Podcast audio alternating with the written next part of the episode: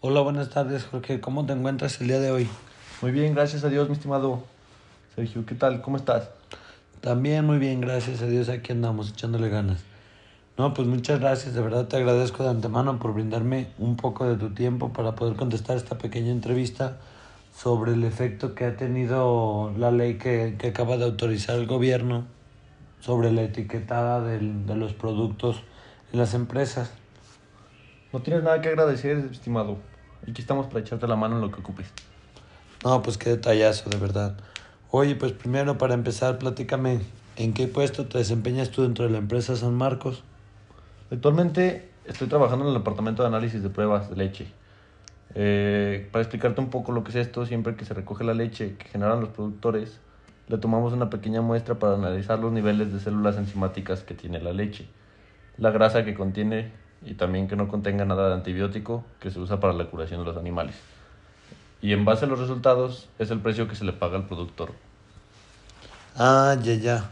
No, no, pues entonces tienes que ponerte bien pilas en ese en esa área donde estás trabajando tú, pues para que todo salga bien y no, no, no salga ni afectar ni la empresa ni el productor que te está vendiendo que te está vendiendo la leche. Oye, platícame más a fondo bien cuál, cómo ha sido el problema o en qué les ha afectado a ustedes como empresa que hayan autorizado esta ley. Mira, pues últimamente el gobierno aprobó una nueva ley en la que las etiquetas tienen que decir exactamente lo que el consumidor está adquiriendo. Por ejemplo, algunos de nuestros productos, al contener compuestos químicos o suplementos alimenticios, tiene que cambiar la denominación de dichos productos. Por ejemplo, el queso, que se le agregan ciertas bases y al no ser completamente de leche natural, ya no puede ser etiquetado como queso, sino como tipo queso. Al igual con algunos productos como el yogur, leche y algunos otros. Oh, ya, ya, ya, ya entendí, ya entendí.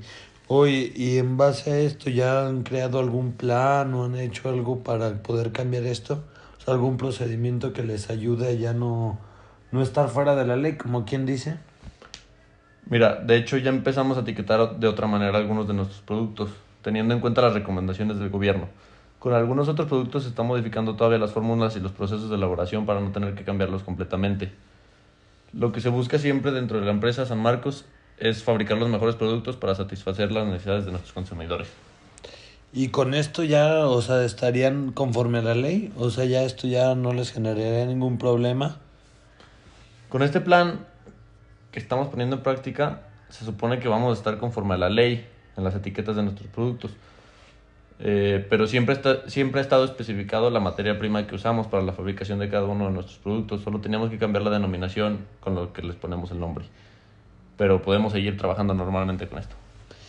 ¿Y crees que esta, este cambio de etiqueta o cambio de denominación afecte mucho las ventas de, las, de la empresa?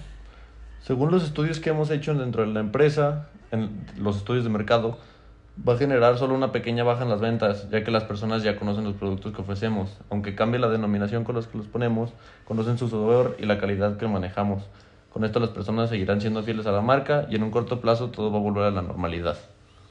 Oye, no, no, pues ya me queda muy claro con eso que me estás explicando, la verdad. Y pues está chido que ya tengan como soluciones tan concretas y que hayan estudiado todo bien para que puedan seguir haciendo las cosas como deben de.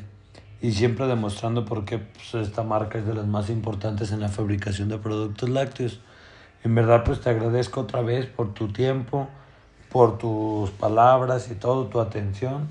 En verdad, te lo vuelvo a agradecer de todo corazón tu disposición para estar aquí. No tienes nada que agradecer, estimado. Al contrario, es un gusto siempre tener el tiempo en las entrevistas para, para aclarar las cosas a la gente. Eh, también te deseo lo mejor y sabes que estoy aquí para lo que puedas llegar a ocupar. Cuídate mucho y nos vemos luego. Hasta luego, Sergio. Hasta luego, mi Jorge. Muchas gracias.